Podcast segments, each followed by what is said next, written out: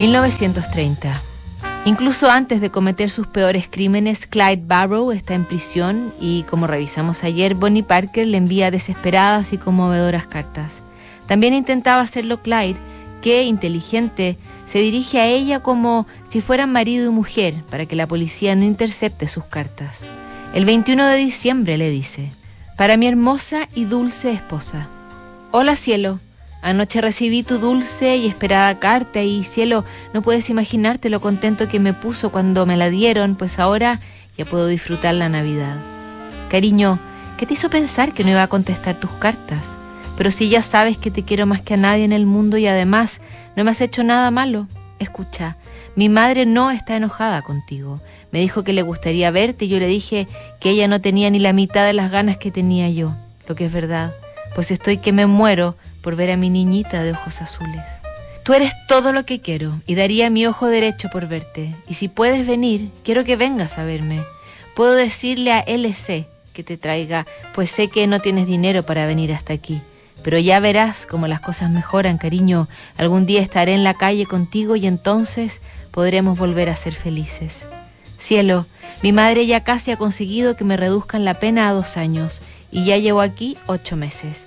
Si al final lo consigue, no tardaré en sacudirme todo esto de encima. Así que limítate a hacer todo lo buena que puedas hasta que salga y entonces déjalo todo en mis manos.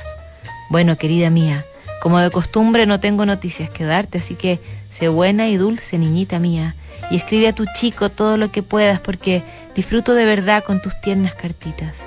Saludo a todo el mundo de mi parte y te deseo una feliz Navidad. No tardes en responderme. Te mando todo mi amor tu marido que te quiere, Clyde.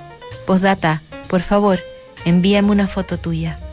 Saldría y los amantes de las armas de fuego de dedos tentados frente al gatillo serían una leyenda antes incluso del trágico final.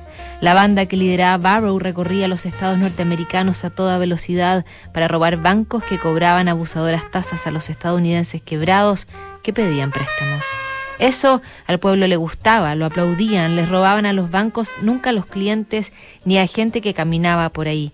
Y si entraban a un lugar más chico, robaban pequeñeces o muy poco dinero para comprar casi siempre. Y disparaban, eso sí.